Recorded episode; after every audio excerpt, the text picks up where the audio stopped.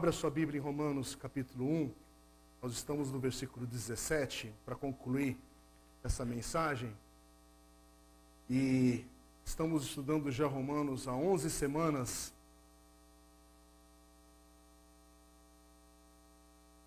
Ou há 11 encontros nesse tema. E o versículo 17, eu vou ler na nova versão internacional, na NVI, que diz assim: Porque no Evangelho é revelada a justiça de Deus. Uma justiça que do princípio ao fim é pela fé, como está escrito: o justo viverá pela fé.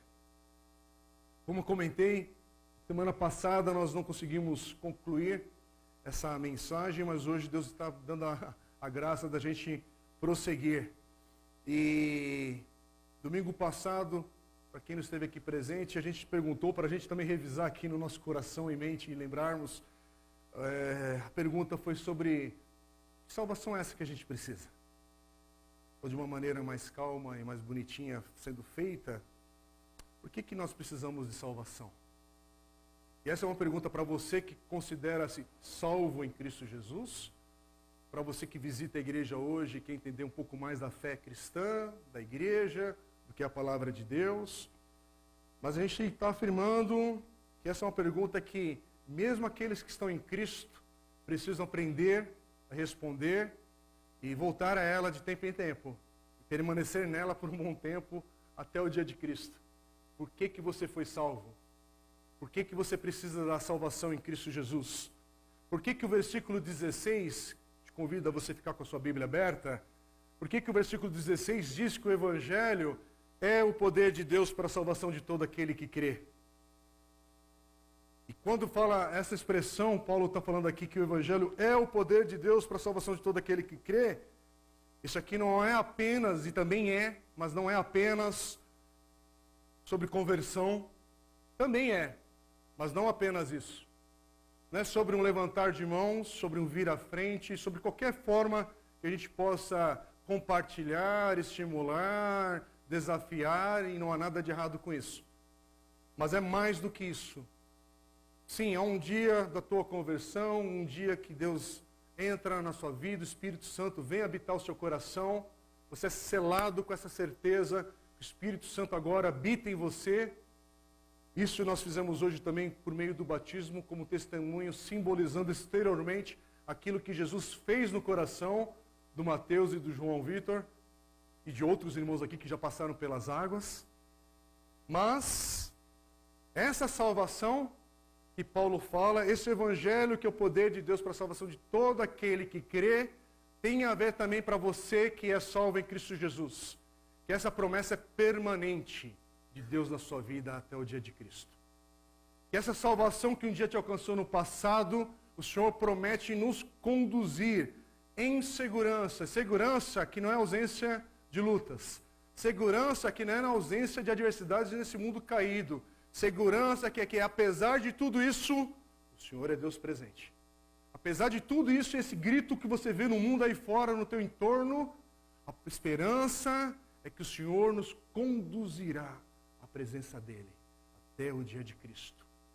Nesta salvação completa, que a gente não tem nada o que acrescentar, que Cristo Jesus fez por mim e por você uma vez por todas. Amém? Mas, de novo, por que, que a gente precisa da salvação? Salvação do quê? Qual que era o nosso problema? E essa aqui é a ênfase do livro de Romanos, e a gente leu no versículo 17, mas só para adiantando que o versículo 18, que é a próxima sequência de estudos, diz que nós precisávamos e precisamos ser salvos da ira de Deus. E nos dias de hoje, falar sobre a ira de Deus é constrangedor para muita gente. Porque você compara a ira de Deus com a ira de homens. Ira de Deus com raiva humana. E não é isso que o versículo diz. O versículo diz, portanto, versículo 18, capítulo 1. A ira de Deus é revelada dos céus contra toda iniquidade, impiedade e injustiça dos homens que suprimem a verdade pela injustiça. Presta atenção naquilo que o texto diz. Aqui está explicando a razão porque a gente precisa ser salvo. Eu preciso dessa salvação. Você precisa dessa salvação. Cada um que está em Cristo aqui precisa dessa salvação. E se você está sem Cristo, É essa salvação que a gente está falando. A palavra de Deus diz que Deus está irado, mas, de novo, quando a gente usa esse termo, é uma limitação do nosso vocabulário, é uma expressão para a gente entender que Deus está indignado contra aquilo que talvez o teu coração também se levanta indignado muitas vezes. A palavra de Deus diz que Deus está indignado ou irado contra a injustiça, como a maneira que cada homem e mulher, que a nossa geração e as gerações passadas suprimiram e distorceram e continuam distorcendo a verdade. E há essa impiedade, iniquidade, há todo esse caos no mundo, e o Evangelho aponta para uma razão. Contra essa impiedade, essa malignidade que você vê aí fora, o Senhor também se é indignado contra ela. Não é indiferente. Por isso que no capítulo 2, versículo 8 de Romanos, também diz assim: Mas haverá ira e indignação para os que são egoístas, que rejeitam a verdade e seguem a injustiça. É claro, está declarado de uma maneira que todos conseguem entender, mas que muitas vezes a gente não percebe a gravidade de, do que você e eu fomos salvos e do que o Evangelho está falando, você também é a tua salvação hoje. Esse é o problema quando a palavra de Deus diz que Deus está indignado, irado contra essa injustiça, contra essa maldade, malignidade que está aí fora e que cada homem e cada mulher participa. É o que também diz Romanos 2,5, que diz assim: Contudo, por causa da sua teimosia e do seu coração obstinado, olha essa expressão forte, você está acumulando ira contra você mesmo para o dia da ira de Deus, quando se revelará o seu justo julgamento. Aqui é um versículo que está falando com clareza que haverá um dia que a ira de Deus será revelada, mas num justo julgamento. Não está falando de qualquer jeito. Não está falando de um jeito que quando você vê alguém, é, enfim, que você quer justificar o caminho errado de tal e tal pessoa, você precisa ser o advogado dessa pessoa diante do Senhor. Nós estamos falando de um Deus santo, de um Deus justo, do Deus criador dos céus e da terra, e que não está indiferente com a impiedade e a malignidade desse mundo, da geração que nós fazemos parte hoje. A palavra de Deus afirma que a ira de Deus é um julgamento justo. Não é o nosso julgamento que é pelo temperamento, às vezes hoje eu estou mais irritado, eu dou um coice no quem estiver do meu lado. Sabe aquele dia que você está né, bravo, para usar outras palavras aqui? É, não é isso. Não é sobre essa oscilação, hoje Deus está, parece que está de mau humor, né? Você viu o tempo, o frio que o Senhor mandou sobre todos nós? Acho que no céu alguém está. Não, não, é, não é esse besterol. Não é essa simplificação com as coisas que a gente está falando do Senhor. Fala, estamos falando de uma justiça de Deus que é contra a ira, de uma indignação contra tudo que talvez você também consegue olhar hoje e falar: tem algo errado no meu coração, tem algo errado na sociedade que eu vivo, nos dias atuais, tem algo errado aí fora. Ou estou falando para alienígenas aqui? Você não precisa ser religioso para entender que tem algo errado nesse mundo. Você não precisa ser crente, convertido, frequentar a igreja evangélica, ser espírita, ser não sei o que, isso, aquilo, outro, para entender que tem algo errado nesse mundo. Mas a palavra de Deus diz que o que está errado nesse mundo, a gente precisa entender que o problema final de cada um de nós é sobre essa ira final de Deus e que nos separa dele. E a palavra de Deus, ela usa uma sentença ainda mais firme. Separação de Deus é o que a Bíblia chama de inferno. Inferno não é um quadrinho de ficção pintado com fogo e labaredas e um ser ali de vermelho, chifrinho e não sei o quê. Inferno é a separação plena e total do Deus Santo. E daqueles que rejeitam essa mensagem de como estar justificado diante dele. Porque a pergunta em Romanos, a pergunta hoje, mais uma vez, mesmo que você esteja em Cristo, ou se você está aqui nos visitando e com perguntas no coração, nós aqui estamos perguntando do que, que a gente precisa ser salvo. E a resposta sim, Eu preciso ser salvo do pecado. Sim, preciso ser salvo da culpa que, que me persegue. Sim, preciso ser salvo, talvez, de relacionamentos problemáticos que eu quebrei, que eu desonrei, que eu provoquei muita coisa ruim por meio de atitudes erradas minhas. Não é só o outro que errou, não é só o outro que te chutou. É você reconhecer também que, olha, a tua história também está permeada de muita decepção, provocada por você ou talvez por outros, sim. Então precisamos ser salvos de, de, de, problemas que há nessa vida, nesse mundo, e que a gente começa a entender e ver que nós não somos salvadores de nós mesmos. Que a gente não consegue ser solucionador de problemas permanentes. Por mais que a gente tente solucionar o problema dos nossos filhos, por mais que a gente tente solucionar o problema de um amigo, de uma amiga que está numa fase difícil, tanto com recursos ou com situações que a gente precisa acompanhar e aconselhar e encorajar, mas no fim, cada um de nós precisa ser salvo, não é dessa coisa do, do andar de baixo mais simples. Precisamos ser salvos da ira de Deus. Precisamos ser salvos da ira de Deus. Aliás, tem um sermão pregado em 1741, famoso, pastor americano, um dos teólogos mais é, de, que, Deus usou na sua geração, Jonathan Edwards, que tem, tem o um título forte, Pecadores nas mãos de um Deus irado. Se tiver curiosidade, diz a história que ao término dessa pregação as pessoas se agarravam nos assentos ao término da sua pregação, a visitação do Espírito Santo naquele local e como usou essa mensagem. Para você não pensar que Jonathan Edwards é um lunático, um cara maluco, ele foi aquele que fundou a Universidade de Princeton, Estados Unidos, uma das mais renomadas, se não a mais renomada, junto com Harvard, que também foi plantada por cristãos.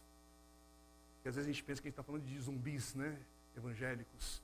Gente que está desconectado da vida. Não, esse homem pregou esse tema: pecadores nas mãos de um Deus irado. Irmãos, se a gente afirma que o Evangelho é uma boa nova, do que, que a gente está falando? Sim, Deus nos resgatou dessa tal ira de Deus que é revelada aqui nesse texto, em outros textos da palavra de Deus também fala. Mas a gente precisa entender, quando a palavra de Deus nos ensina, como Paulo é usado aqui, para afirmar o Evangelho é o poder de Deus para a salvação de todo aquele que crê. Ele está falando que ele é essa salvação dessa tal ira de Deus. Ele é o poder que nos leva em segurança, não energia. Poder. Ele é aquele que nos conduz em segurança e alegria eterna na presença desse Deus. Esse Deus vivo, santo, verdadeiro, correto, justo. Que a gente virou tudo né, ao avesso. O Evangelho é esse poder, poder que é revelado em Cristo Jesus. Romanos 5,9 diz assim que agora, Romanos 5,9, como agora fomos justificados por seu sangue, falando do sangue de Jesus, muito mais ainda por meio dele seremos salvos da ira de Deus. Por isso, quando no versículo 16 do capítulo 1 diz o Evangelho é o poder de Deus para a salvação, quer dizer, significa que o Evangelho é o poder de Deus para nos resgatar, nós também crentes, nós também que estamos em Cristo, dessa ira de Deus, ou daquilo que no capítulo 2, versículo 5, Paulo diz que é o justo juízo de Deus. Então, de novo, essa pergunta do sermão de hoje, como é que o Evangelho salva aqueles que creem, os crentes? Como é que esse Evangelho é o poder de Deus para a salvação? A resposta é dada nesse versículo que a gente leu mais uma vez hoje, que é o versículo 17.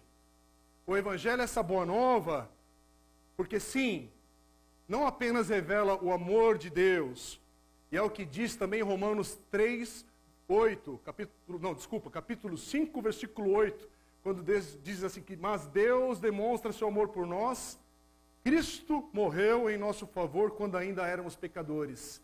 Que declaração linda! Que declaração verdadeira e poderosa para o nosso coração. Isso também é um evangelho.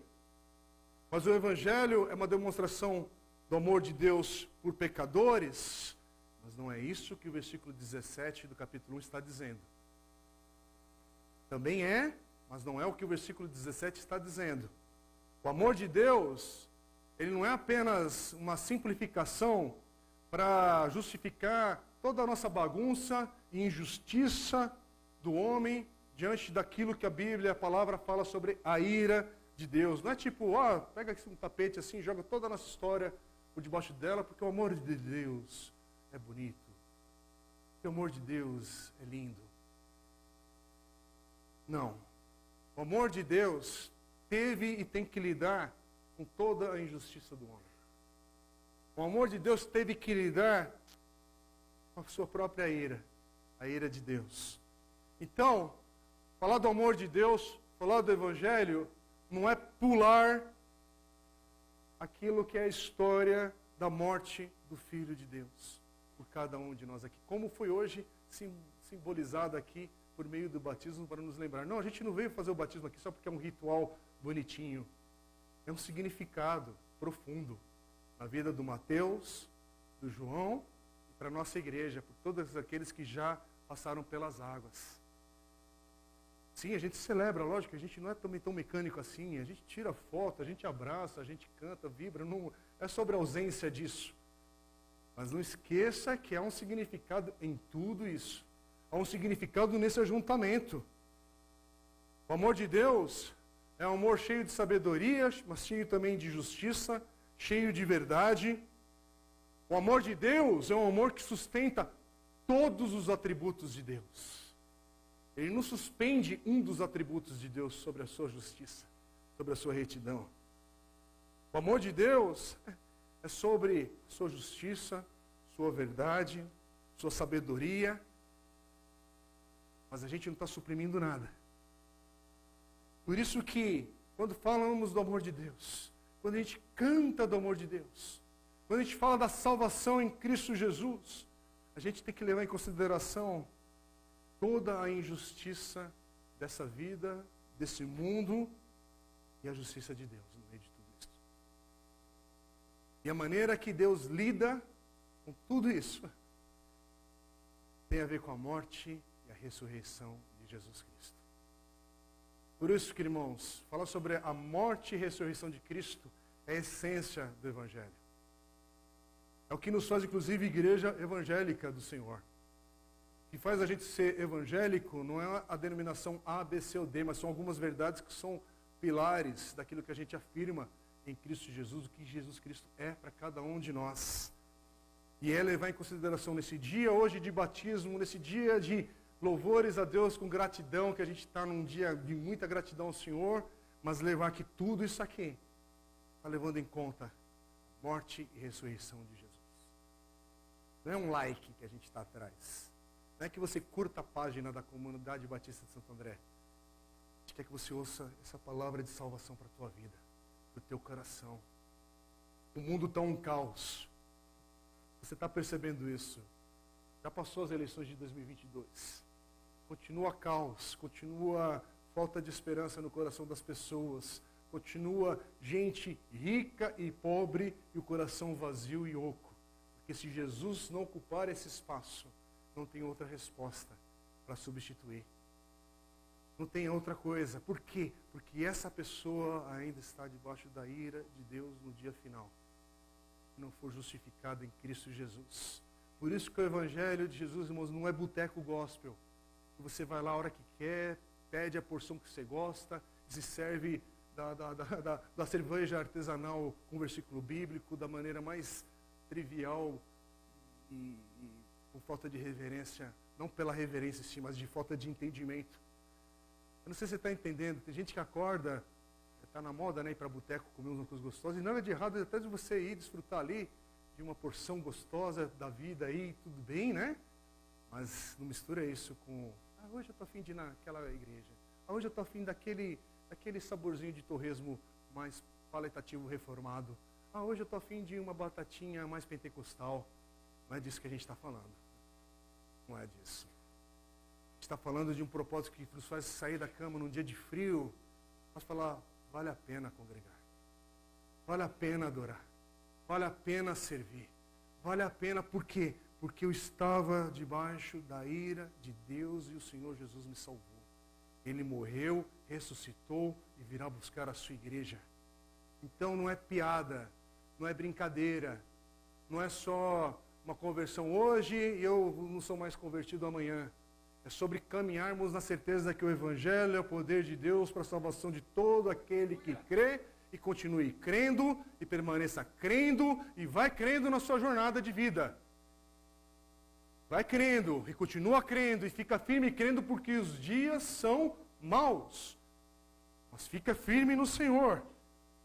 E por que que Paulo se esforça, coloca sua vida intelectual, física, recursos, saúde, tudo que é possível para escrever essa carta, para que essa carta chegue a esses irmãos, para que a gente soubesse sobre esse amor de Deus, sobre essa salvação em Cristo Jesus, a gente precisa pensar sobre isso.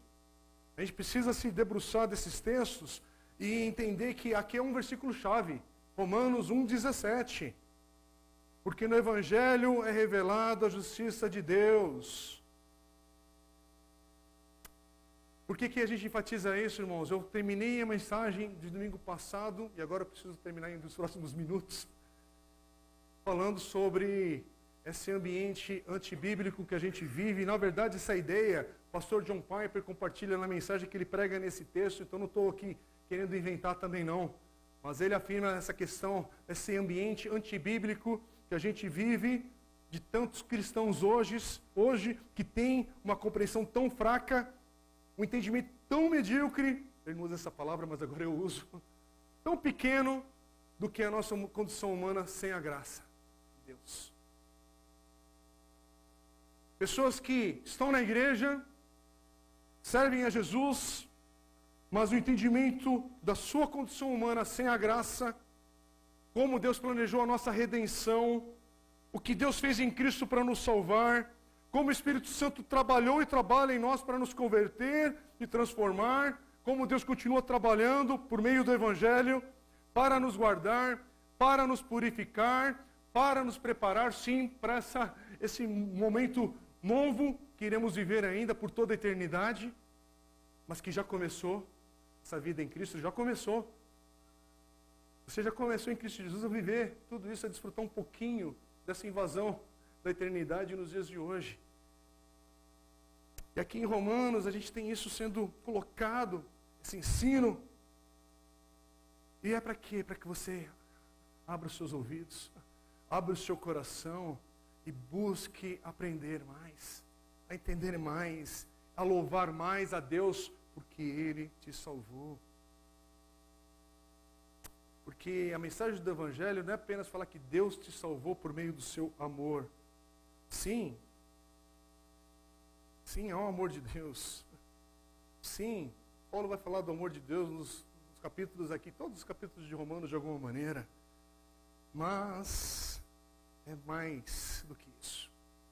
É falar sobre o amor de Deus, é mostrar o amor de Deus, mas mostrar que há um problema gravíssimo no universo, sobre toda a criação, mas que está sobre homens e mulheres. Aprender que há questões que são maiores do que esforço humano. Há uma inimizade contra Deus, uma vontade de negar toda a verdade e que a injustiça prevaleça, que vai tudo aquilo que Deus revela, seus atributos, e que tem apenas uma maneira de vencer isso. Apenas uma maneira. Não é sobre ofertar e, e servir na igreja em alguma coisa. Não é nem sobre ser membro de uma igreja local é algo mais que antecede tudo isso. Não é sobre ser crente, evangélico, isso, não, não é sobre isso. É sobre você entender que o Evangelho de Jesus Cristo é a resposta. A gente está falando de uma pessoa. Nós estamos falando que Deus veio responder esse problema que nenhum homem ia conseguir solucionar. Por isso que no versículo 17, Paulo vai falar mais do que sobre o amor de Deus. Ele vai falar que esse evangelho revelado ele é esse poder para nos justificar, para nos salvar da ira de Deus. Irmãos, é por isso que Romanos 1 e 17, junto, lógico, com o versículo 16, é central na carta aos Romanos, mas é central na nossa vida em Cristo Jesus. Aqui não é um texto banal, Aqui é um texto que Jesus, o Espírito Santo, Deus inspira o coração do apóstolo Paulo para a gente entender aqui como isso aqui é essencial, para a gente entender que quando Paulo vai falar em Colossenses 1:10, ele diz assim que isso para que vocês vivam de maneira digna do Senhor e em tudo possam agradá-lo, frutificando em toda boa obra e crescendo no conhecimento de Deus. Ele não está brincando com essa palavra, para nós crescermos no conhecimento de Deus. É para aprendermos sobre a nossa salvação, aprender daquilo que nós somos salvos. Então hoje é um daqueles dias para a gente guardar essa palavra, e a gente está ficando nesse versículo, e eu vou terminando por aqui, porque é essa verdade que tem que ficar clara para nós como igreja, que nesse mês de junho de 2023 o Senhor nos, nos abençoa Estamos chegando nos 12 anos de vida dessa igreja plantada aqui, nessa região, nessa cidade. E pela misericórdia do Senhor, Ele nos sustentou nesse período todo, com todos que já congregaram conosco, com o grupo atual que congrega aqui, com aqueles que servem, por aqueles que virão. Mas a mensagem que o Senhor nos guarde e nos preserve para manter sendo a mesma mensagem de Cristo Jesus. Porque é isso que a gente tem aqui para compartilhar. Não tem outra estratégia, irmãos. lembro que no primeiro ano da igreja, um irmão perguntou: qual que vai ser a estratégia nossa para o crescimento dessa igreja? Eu falei: que ficar firme até o fim. Ficar firme até o fim. Deixa com o Senhor o crescimento. Isso não é para a gente ser ignorante, que a gente não pode aprender muita coisa que o Senhor vai nos ensinando no caminho, com outros, inclusive, irmãos e irmãs, com a vida. Sim, a gente pode aprender várias coisas. Mas fica firme. E se sair do caminho, não adianta ter prédio bonito. Não adianta ter uma, uma igreja bonita, inclusive com pessoas bonitas. Mas se for um grupo de gente bonita, mas sem a justificação em Cristo Jesus em suas vidas, ai de nós, religiosos da fé em Cristo. Ai de nós dessa geração que nós estamos vivendo, com o nome de Jesus, mas de um evangelho raso, superficial, medíocre, vazio. Mas irmãos, por que, que a gente está ficando e vai, vamos, a gente vai caminhar devagar e lentamente nessa carta de Paulo aos Romanos? Porque aqui, irmãos, é muita coisa boa para a gente digerir. Não dá para ir com pressa. Sim, você pode pegar um comentário, isso, outros livros, leia, desenvolva a sua leitura, mas vamos com calma aqui. Vamos aprendendo.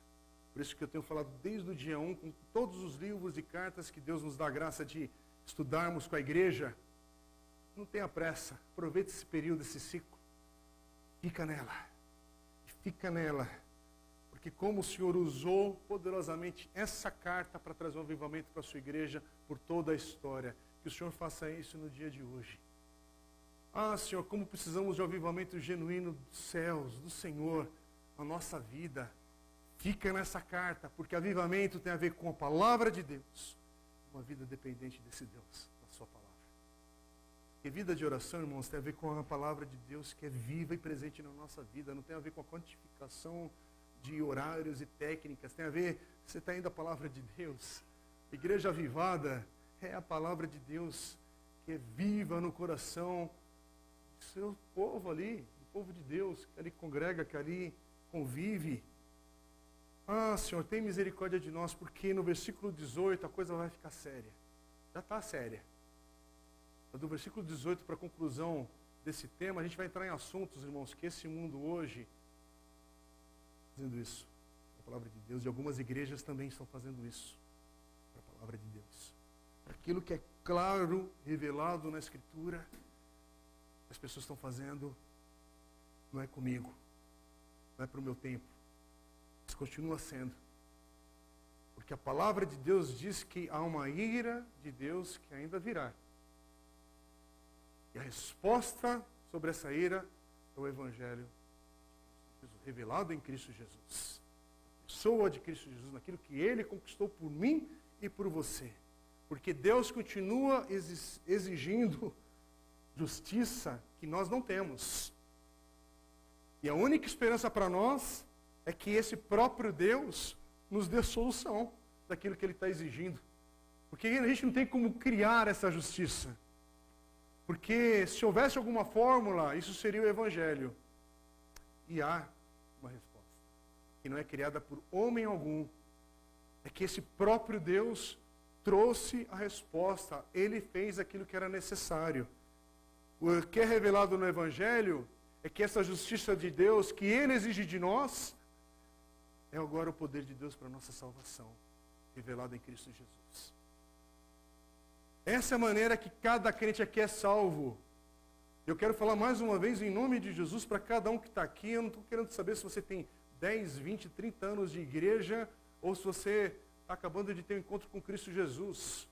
O que salva a tua vida diante da ira de Deus é Cristo Jesus, que veio, cumpriu o seu propósito, entregou a sua vida por cada um de nós, morreu, foi ressuscitado. E nisso foi declarado. É uma expressão interessante. O mistério da encarnação é aquilo que depois, quando ele é ressurreto, é declarado. Filho de Deus com poder. São detalhes da palavra, irmãos, que não estão à toa no texto. Ah, Senhor, como a gente tem assunto aqui para falar e compartilhar, mas o tempo hoje já nos limita. E aqui é bastante coisa para a gente. Mas eu quero só terminar para falar mais uma vez. O Senhor interviu nessa história bagunçada da humanidade. Jesus já veio. E eu não sei se você entende, eu falo de vez em quando aqui na igreja, hoje eu repito, eu nasci em 1970. Jesus já tinha vindo e solucionado. Já tinha sido a resposta. Ah, que alívio é para o meu coração saber que eu não sou bola da vez nesse mundo evangélico maluco que a gente vive às vezes, pensando que finalmente, agora tem 12 anos de igreja batista aqui da comuna em Santo André, finalmente esse povo tem esperança. Não, não, não, menos. Baixa aí. Menos. Igreja podia estar com as portas fechadas, mas é pela graça e misericórdia de Deus que Ele ainda nos usa para também sermos um sinal da graça dele nessa sociedade onde Ele nos coloca. Mas Ele já veio, Ele já cumpriu estamos na guarda da promessa que Ele voltará. Como as gerações antes de nós, que já serviram, que já plantaram, que já doaram, que já fez isso, aquilo, aquilo outro e já passaram. Uma hora também nós iremos passar. A pergunta é: você vai passar? Mas uma pessoa marcada pela graça de Cristo Jesus nessa história? Falei aqui do nome de Jonathan Edwards, e talvez sem culpa, querendo acusar ninguém, você não é obrigado a saber quem é Jonathan Edwards. Mas aí eu vou querer que você, que a geração futura saiba quem foi André Paes. É ridículo a comparação. E aí, pouco tempo depois, quase ninguém sabe quem é esse homem que eu citei aqui nessa manhã um homem que é um divisor de águas também pela forma como Deus usou sua vida. Mas o nosso chamado não é sermos Jonathan Edwards. O seu chamado é ser Jair. O seu chamado é ser Rubem. O seu chamado é ser Luiz. Raquel, Marcelo, Bia. O seu chamado é ser Hugo, Dora, Diva. E eu estou olhando para todo mundo aqui vai dar confusão. Eu vou trocar o nome de alguém daqui a pouco. Assim como se a Laura e a Esther estivessem aqui, já teria trocado. O seu chamado é ser você para a glória de Cristo Jesus. Não tem substituto para a tua história. Por que, que você está com esse peso? Você está pensando que você é o grande salvador da humanidade nesses anos terríveis que nós estamos passando, que a palavra de Deus diz que a coisa vai ficar mais pesada ainda. Pergunta é: você sabe do que você foi salvo? Essa é a pergunta que você precisa responder. Essa é pergunta que você, não é seu pai, não é sua mãe, não é seu tio. É você, do que você foi salvo ou precisa da salvação. Sim, você que crê em Jesus. Porque é isso que vai te mover para sair da cama e falar: Bendito seja o Senhor, Deus da minha salvação no dia de hoje, que me deu vida, saúde, vigor, ou mesmo num leito que eu possa estar ali enfermo. Ainda estou aqui, louvado seja o nome do Senhor. É isso que vai nos mover. Senhor me dá um emprego, louvado seja o Senhor. O Senhor me dá uma fase difícil de adversidades, desemprego, sei lá o que, que acontece, o porquê. Como é que eu vou responder? Tem gente que eu estou acabando de cruzar aqui os olhos e conhecer, não tenho essa solução, mas o Senhor tem. Ele te fez, Ele te criou e Ele enviou Cristo Jesus para morrer pela sua vida também. Não, você não é um tanto faz que pode ser desprezado com um aborto qualquer. Aliás, você não foi, entendeu, né? Mas como hoje, aborta-se, faz isso, fazem escolhas como se. Não, não, não, não. Isso é injustiça. Isso é uma malignidade desse mundo que nos acostuma com a dor, que nos acostuma para os dias maus. E que a igreja do Senhor tem que ser essa voz que fala: isso está errado. Isso está contra a palavra de Deus. Esse caminho vai dar mal. E está dando mal. Mas a nossa palavra é Cristo Jesus. Cristo Jesus. Coloca teus olhos em Cristo Jesus hoje. Coloca tua, teu olhar na graça do Senhor hoje. Porque o Evangelho de Deus, o Evangelho ainda é o poder de Deus para a salvação de todo aquele que crê e permaneça e viva e caminha diariamente bebendo nesse Evangelho para a glória do Senhor. Fique em pé agora, vamos orar. Ah, eu não sei, você que se auto-chama, denomina aí, né? Ou é chamado por alguns de crente. Ou você que sabe usar a expressão nascido de novo. Mas cada um aqui precisa lembrar diariamente esse evangelho é para a minha vida. Cada um aqui precisa lembrar que essa salvação tem a ver com a minha história. Por isso quero te encorajar no dia de hoje. Alimente-se Seja encorajado nessa verdade. Fique, permane permaneça em Cristo Jesus. E naquilo que está tão claro revelado aqui em Romanos capítulo 1. Romanos capítulo 1 já é alimento, olha, bem forte para todos nós aqui que aqui estamos. Ah, o Evangelho, irmãos, presta atenção. O Evangelho não é sobre desempenho. O Evangelho é sobre o que Deus fez por mim e por você. O Evangelho não é sobre você ser um cristão platinum, né, o ouro, prata, bronze, igual a gente é feito hoje no mercado aí fora, né, como cliente preferencial. Não, não. Desempenho é outra, outro lugar. O Evangelho, a caminhada em Cristo, é sobre aquilo que Deus fez em Cristo Jesus, por mim e por você. De outra maneira, não tinha como receber essa justificação. Só por meio de Cristo Jesus. E Ele veio. Ele cumpriu e Ele voltará. Que a gente possa ser uma igreja que ainda hoje afirma: Maranata, ora vem Senhor Jesus. Pai querido, nós oramos agora. Ó oh, Senhor, mais uma vez eu sinto o peso dessa palavra, Senhor, por causa é palavra do Senhor nesse texto. Não é aquilo que eu compartilhei elaborando frases. Senhor, peço que aquilo que é do Senhor de fato fique no coração de cada um que está aqui mas que possa olhar para esse texto, Pai, e ser tocado pelo Teu Espírito Santo, que inspirou, continua a tocar nossas vidas. Precisamos desse Evangelho diariamente na nossa vida, nesses dias maus. Muitos aqui, Pai, estão no início da caminhada em Cristo. Pedimos que, ó Senhor, guarda cada um nessa caminhada. Muitos aqui hoje podem estar tendo a experiência da salvação em Cristo Jesus também. Salva, Senhor, hoje. Salva, alcança, transforma, muda. A gente louva o Senhor hoje, Pai, pela vida do João e do Mateus que passaram pelas águas do batismo. Louvado seja o teu nome para a obra do Senhor em suas vidas ainda tão jovens e que podem ainda, Deus, oh Senhor, viver essa vida com esperança no Senhor. Pai, temos aqui jovens, adolescentes, nas crises que essa fase é, todos enfrentam, mas que a graça do Senhor os sustente, os guarde também. A única esperança que temos aqui para compartilhar. Senhor, há casais aqui hoje com lutas na família, no coração, nas decisões, e outros que aqui hoje celebram a vida juntos também. Onde cada um aqui está com a história, Deus, vá, vá com a tua graça agindo, Pai.